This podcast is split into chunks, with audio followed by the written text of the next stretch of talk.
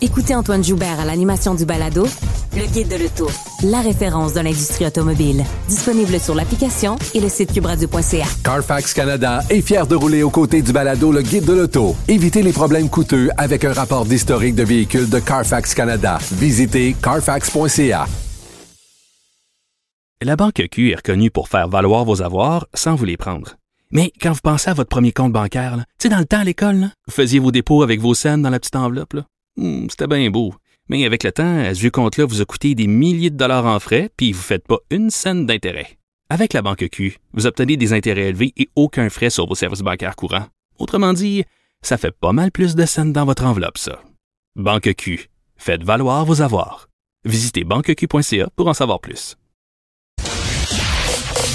Vous écoutez Geneviève Peterson. Cube Radio. On est avec Alain Pronkin, qui est spécialiste des nouvelles religieuses. Ça faisait très, très longtemps qu'on ne lui avait pas parlé. Je m'ennuyais, Alain. Salut. Ben, ça va bien, Geneviève? Ben écoute, euh, je sais pas si ça va aller bien quand on va avoir fini de se parler. Je sais pas si tu nous annonces des bonnes nouvelles parce que Euh, Moi-même, je le sais pas. ben c'est ça, tu sais quand on parle de l'église catholique, des évêques canadiens et des autochtones, souvent on a eu droit à un lot d'histoires assez épouvantable. Là, il y a eu ce point de presse euh, à 10 heures. Il y aura une rencontre entre le pape, euh, le pape, pardon, François et les Premières Nations euh, canadiennes cette semaine. Est-ce que là, est-ce qu'on assiste à ce grand moment historique où l'Église est en train de reconnaître toutes ces saloperies qu'elle a commises envers euh, les Premières Nations? Ben, elle a déjà commencé. Euh. On va y aller rapidement. Euh, au mois de septembre dernier, elle le fait pour le Mexique pour les Premières Nations au Mexique, parce que le président demandait des excuses pour ce que les conquistadors avaient fait aux Premières Nations. Ouais. Et ça, le pape le fait. Et il le fait en s'excusant, mais la différence, c'est qu'il avait envoyé un émissaire apporter son excuse publique. Mm. Euh, là, la, la différence est la suivante, c'est que là, tu as vraiment trois rencontres. Il y en a eu deux ce matin, la première avec les Métis, la seconde avec les Inuits et celle de jeudi prochain avec les Premières Nations. Et ça va se conclure, d'après moi, par un discours du pape qui va avoir lieu vendredi.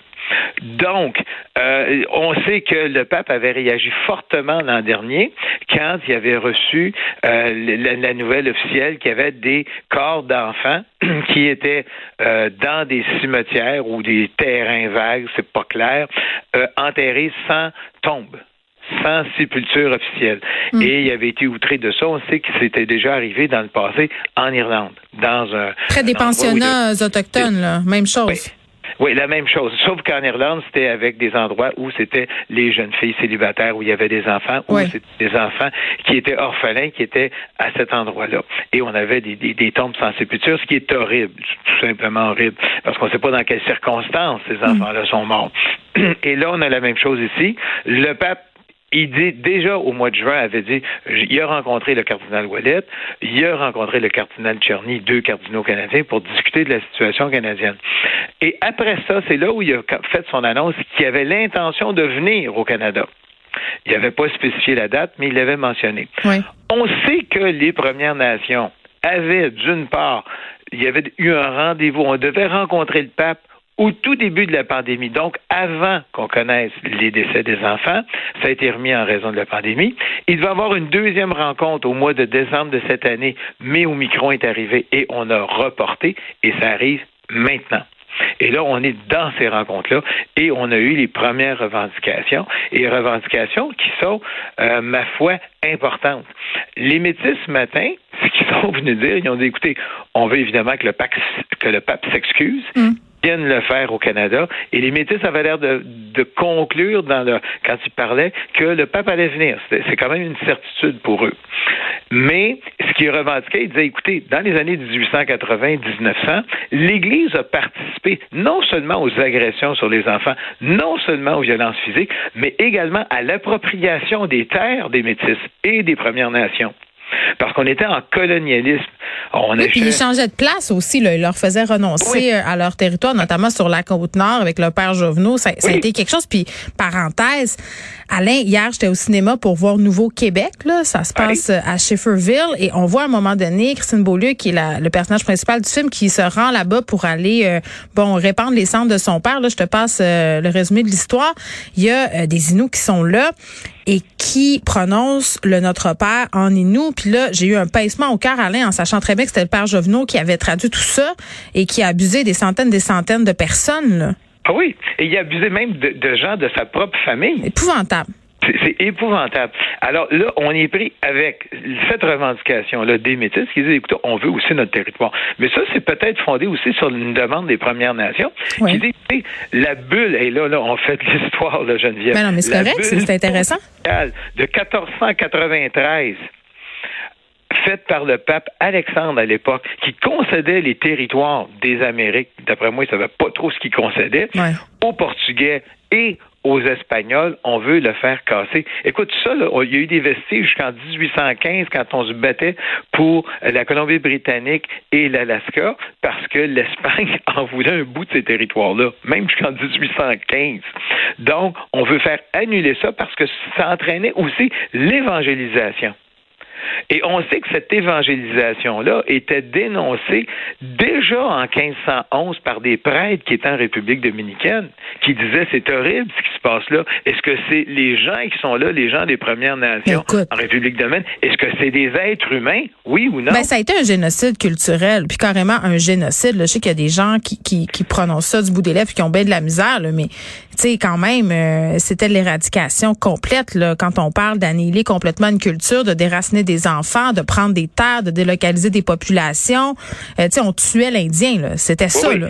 Mais il y en a qui disent, c'est- c'est- même moi, j'entendais ce matin des représentants qui disaient que c'est un crime contre l'humanité. Mais bien sûr. C'est arrivé. Bien sûr. Mais, et là, on, on, on est devant ça. Ça, c'est les revendications des métis. Les revendications des Inuits, des Inuits étaient différentes un petit peu ce matin. Eux, ce qu'on disait, et ça, ça me surpris parce que c'était extrêmement précis. Ils ont dit, écoutez, nous, on a le- un père, euh, je me souviens plus de son nom, le Magloire, euh, pas Magloire, mais euh, en tout cas, ça va me revenir. Il y a un prêtre qui a agressé physiquement Hmm. des enfants et, et qu'on, euh, le père Rivoire, ça vient de me Oui, revenir, et qui s'est sauvé en France. Oui, mais là, ils veulent En qu'ils raison- reviennent, non? Ils exigent qu'ils subissent son procès à ce, Oui, non?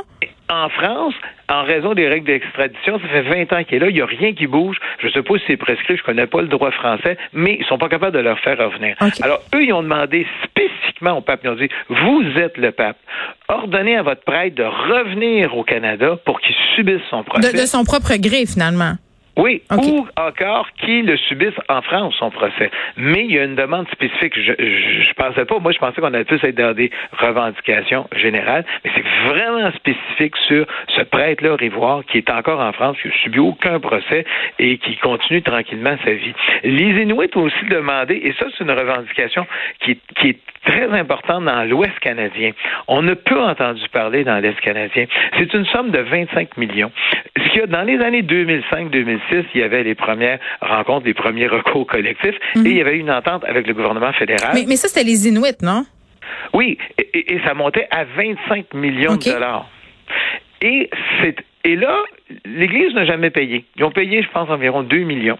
Et là, ils ont fait une demande en Saskatchewan euh, devant les tribunaux en disant on n'a pas les moyens de payer et on ne veut pas le payer. Et la Cour d'appel de Saskatchewan avait dit, je pense en 2006-2007 dans ces, dans ces eaux-là, avait dit bon, effectivement, vous n'avez pas à le payer puis vous ne le paierez pas. Et le, le gouvernement fédéral n'est pas allé en appel à la Cour suprême là-dedans. Les gens sont restés avec ça sur le cœur. Et en ce moment, bon, on essaie d'aller chercher un 30 millions dans les églises pour donner aux Premières Nations, les Inuits. Et, ça, et, là, ça commence. Mais eux sont revenus là-dessus au pape. Ils ont dit, écoutez, il faut le régler, le 25 millions. C'est comme, on dit, faites un chèque pour régler ça. Et ça, ils sont revenus avec ça, les Inuits. Donc là, on- la table est mise. Là, il s'agit de voir les Premières Nations. On va savoir jeudi quelles sont leurs revendications. Je suis convaincu, évidemment, ça va être la fameuse bulle de 1493. On va demander l'annulation. Et là, on va voir quelles sont les demandes plus précises. Mais ce qui est certain, c'est qu'on exige que le pape vienne au Canada. Ben et oui. s'excuse au Canada. Mais- C'est déjà le, le premier pas. Ben, oui, les excuses, c'est le premier pas, mais après, il y a Oui. le reste. faut qu'il y ait réparation, parce qu'en ce sens-là, des excuses, il y en ont eu les Premières Nations. Peut-être pas vraiment de la part de l'Église, bien que depuis quelques années, quand même, il y en a. Puis rappelle-toi du cardinal Ouellet, quand même, qui avait dit tout le monde était indifférent euh, au sein de l'Église par rapport aux Premières Nations, presque comme si c'était des sous-humains. C'est ça qui est fou, là. Puis tu regardes les, les Inuits, les Inuits, il y en a beaucoup qui sont ultra religieux maintenant, là. Donc, tu sais, c'est, je, je, trouve ça quand même assez paradoxal d'avoir une attitude comme ça de par le passé euh, provenant de l'Église, là. Ah oui, mais moi, ce que je me demande aussi, c'est qu'on sait que les Oblats vont ouvrir leurs archives euh, qu'ils ont à Rome. Ils vont dire, parfait, les chercheurs, venez chercher. Et, mais, mais attends, euh, quand on dit ouvrir les, les, euh, les archives, est-ce que c'est la, la, même chose que rendre disponibles les dossiers pour les victimes d'agressions sexuelles? Parce que ça, le pape François a fait ça aussi. Là. On est-tu dans, dans le même dossier? Oui, ben pas tout à fait. Les oblats, c'est juste les oblats, c'est pas euh, ce qu'il y a dans les voûtes du Vatican. C'est juste chez les oblats, dans la communauté des oblats, ce qui est déjà important. Et en général, ces organisations-là, qui sont plus que centenaires, c'est très bien géré. Il y a encore 3000 quelques prêtres mm. oblats dans le monde. C'est bien fait. Donc, on devrait avoir accès aux documents de ce qui s'est échangé entre mm. les prêtres, entre les religieuses de 1880, disons, à 1970, parce que c'est impossible que tous les religieux soient, restés insensibles. Juste à penser, le cardinal Léger était en faveur de la pilule contraceptive. Hmm. On l'a appris longtemps après son décès, mais ces gens-là parlaient, ces gens-là réfléchissaient et écrivaient. Donc, on a sûrement des traces de quelque chose, de gens qui ont dû dire ça n'a pas de sens ce qui hmm. se passe. Un peu comme le curé en 1511 en République dominicaine. Il a dit ça n'a pas de sens ce qui se passe. Mais ça, on va voir. Mais et je pense aussi que les Premières Nations vont demander au pape et là, les accès aux documents qu'il y a au Vatican. Mm. Parce que ça, c'est la prochaine étape. Qu'est-ce qu'il y a au Vatican? Puis on sait qu'on vient juste d'ouvrir pour la recherche à peu près tous les documents depuis 12. Et là, euh, on a le pape François qui s'est pas gêné lui pour dire que ça n'en avait pas de bon sens ce qui se passait euh, en Ukraine. Là, il a fait une prière qui a été reprise partout dans le monde. Oui, partout dans le monde, même à Montréal par l'archevêque euh, Monseigneur Lévin. Alors, ce qui est arrivé, vendredi dernier, parce que ça, ça, ça a circulé beaucoup sur l'Internet. Vendredi dernier, c'est ce qu'on appelle l'Annonciation. C'est le 25 mars. Le 25 mars, c'est quoi? C'est l'Annonciation. C'est l'âge Gabriel qui dit à la Vierge Marie, tu es enceinte, tu vas voir Jésus. Il faut qu'il le fasse le 25 mars, parce que Jésus va naître le 25 décembre, ça prend neuf mois. Donc, c'est vraiment spécifique le 25 euh, mars. On sait qu'en de mémoire, en 1984, je me mets un jour entre 84 et 87, on avait consacré, ça veut dire qu'on avait rendu euh, sacré euh, le territoire russe, parce que semble-t-il que c'était une demande, je sais pas si les gens se souviennent, des apparitions à Fatima, il y avait trois bergers qui étaient là, et une qui avait survécu, une des bergères qui avait dit, qui avait parlé des, révélations de, de, la Vierge Marie, avait demandé spécifiquement, ou Marie avait demandé spécifiquement de consacrer le territoire russe. Le pape Jean-Paul II l'a fait en, 1984, mais sans nommer la Russie. Il avait juste dit pour les territoires. Il l'avait pas nommé. Alors, le pape François, lui, a décidé de compléter ça. Y a-tu béni l'Ukraine en particulier? Attention, ça a été quelque chose. Il a béni premièrement le peuple ukrainien, puis le peuple russe. Après ça, il a béni la Russie et l'Ukraine. Ouais. Il a joué ça safe, on dirait? donc, il a fait une, il les a alternés pour vraiment arriver à une égalité.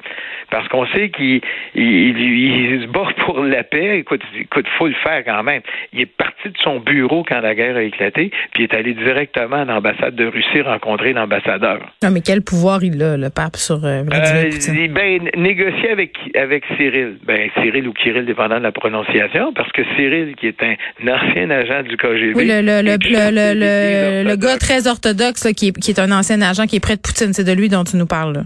Oui, et lui est proche de Poutine. Fait que le pape essaye par tous les moyens d'intervenir. Comme tu dis, il y a des c'est limité un petit peu ce ben, quand même, hein?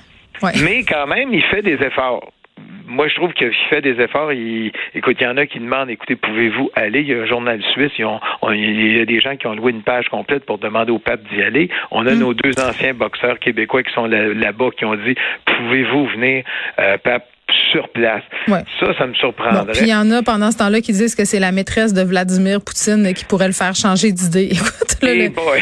ouais, là on est rendu, euh, on, on est rendu quand même loin euh, dans le désespoir de le faire arrêter euh, son invasion. Puis d'ailleurs, le- on va se on va se laisser là-dessus. Alain, le, le, le pape qui a pas, il a parlé de guerre là, il a parlé de la menace nucléaire, il est pas, il est pas passé par quatre chemins non plus là. Non, mais il a parlé de guerre. Il a dit il y a une guerre là-bas.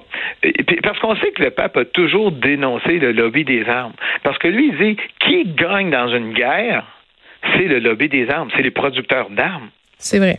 Parce qu'ils vont en faire plus, puis ils vont les vendre. Ils vont les vendre aux Américains, ils vont les vendre aux Russes, ils vont les vendre aux Chinois, ils vont les vendre à tout le monde, ils vont les vendre même au Canada, mais ils les vendent. Et pour lui, le, le danger, Satan, c'est les producteurs d'armes.